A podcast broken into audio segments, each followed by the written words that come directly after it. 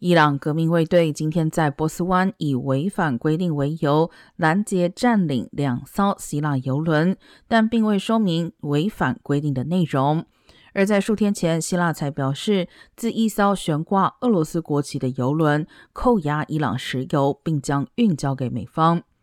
这一次伊朗革命卫队行动标志着双方外交局域急速升高。